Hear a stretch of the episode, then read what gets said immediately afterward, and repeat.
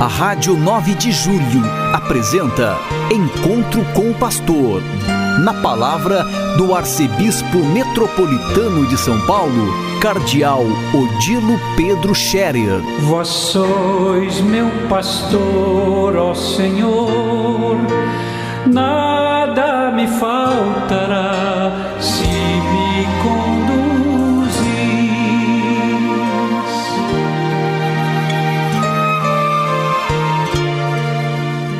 Queridos ouvintes da Rádio 9 de Julho, saudação e bênção para todos vocês neste dia 20 de março. Hoje é uma segunda-feira. Continuamos a viver o tempo pascal, agora já na quarta semana. Só temos ainda duas semanas e já entramos na Semana Santa. Portanto, o tempo vai correndo e a Páscoa se aproxima bem depressa. Por isso, a Igreja nos aconselha a que vivamos intensamente esse tempo, o aproveitemos bem para fazer os exercícios da Quaresma, a penitência, a esmola, que significa caridade de todo, todo modo, e a oração, a oração intensa como expressão do nosso encontro com Deus, da nossa busca de Deus, mas também da nossa sintonia com Deus. Nesta Quaresma, também somos chamados a fazer o nosso ato de reconciliação com Deus e com os irmãos através do sacramento da penitência. Não se pode celebrar bem a Páscoa sem fazer uma boa confissão. E é claro, a comunhão faz parte. O mandamento da Igreja nos pede confessar e comungar pela Páscoa da ressurreição. E é claro, não apenas, mas, sobretudo, não esquecer e não deixar de fazer isso por ocasião da Páscoa da ressurreição. Eu recomendo que eh, o povo fique atento às confissões que os padres estão fazendo nas paróquias. Claro que cada paróquia tem seus horários de confissão, o padre atende, mas os padres também estão fazendo aqueles mutirões para atender o povo e vários padres das paróquias vizinhas se reúnem numa mesma igreja e vão marcando as igrejas assim, todas, para que o povo possa ser atendido mais facilmente.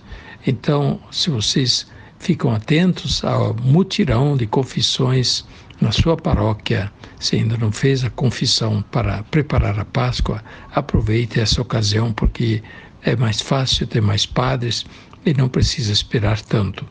E também não deixem para os últimos dias antes da Páscoa, porque normalmente tem muita gente que vai deixando para os últimos dias e aí não dá para atender todo mundo ao mesmo tempo. Eu quero retomar também a nossa reflexão sobre os mandamentos da lei de Deus. Estamos ainda refletindo sobre o primeiro mandamento da lei de Deus. Amarás o Senhor teu Deus de todo o teu coração, de toda a tua alma, de toda a tua inteligência e com toda a tua vontade. Amar a Deus e respeitar a Deus, é, dar louvor e o culto a Deus, reconhecer Deus, tudo isso faz parte do primeiro mandamento.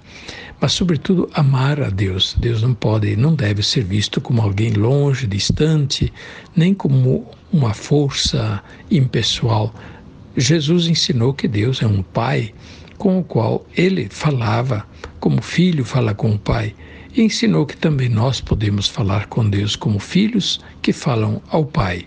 Esta é a revelação mais bonita do cristianismo. Deus não é alguém distante, estranho, que amedronta, que está sempre pronto a castigar, mas é um Deus que é Pai, cheio de bondade, cheio de ternura, um Pai que às vezes se apresenta com o coração de mãe, Quantas vezes na Bíblia Deus é também comparado com a mãe, tem um coração de mãe, ama os filhos como a mãe e assim por diante. Deus, portanto, de ternura e compaixão, Deus de misericórdia, Deus próximo de nós. Hoje eu quero continuar ainda no primeiro mandamento e na parte do catecismo em que se fala daquilo que não devemos fazer para não contrariar o primeiro mandamento da lei de Deus. Vocês, tendo o catecismo em casa, procurem no parágrafo 2110, 2110 em diante. Ali se fala: não terás outros deuses diversos de mim né, diante de ti. Não adorarás outros deuses. Isso é naturalmente uma proibição que o povo hebreu recebeu de Moisés e que vale, vale para nós, continua valendo, porque Deus é um só e, portanto, se nós damos culto a deuses imaginários ou deuses falsos, claro que nós ofendemos a Deus. Damos a outros o louvor, a adoração que é só devida a Deus. E o que vai contra este mandamento? Por exemplo, a superstição. Se a gente promove ou crê ou vai atrás de superstição, isso pode ser uma forma de a gente desrespeitar a Deus.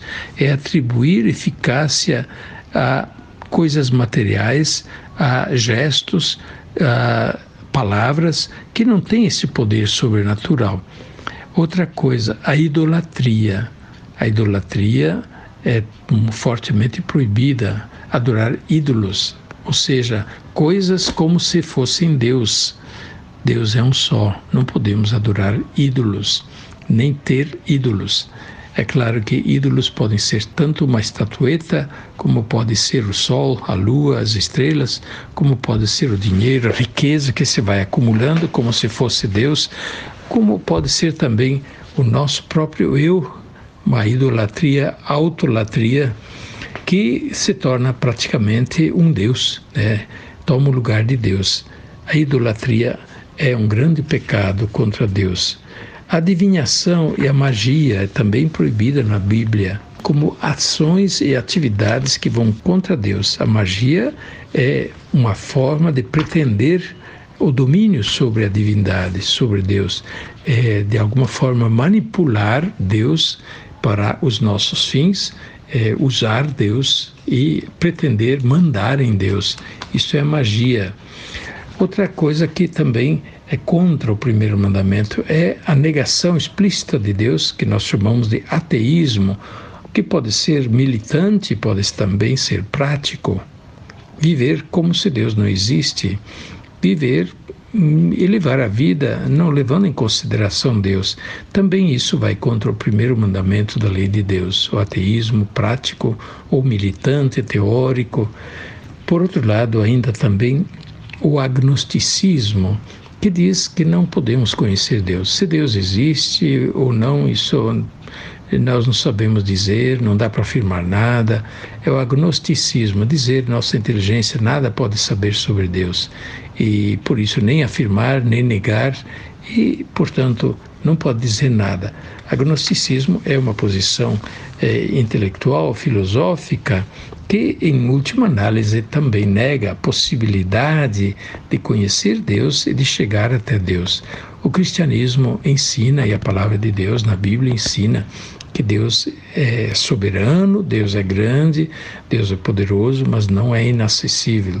Que Deus nos fez capazes de estar em contato com Ele, de conhecê-lo, de amá-lo, e que nós o conheceremos mais e mais quando chegarmos a Ele e quando nós pudermos vê-lo face a face. Esta é a nossa vocação. O grande desejo do nosso coração é conhecer Deus e vê-lo face a face por toda a eternidade.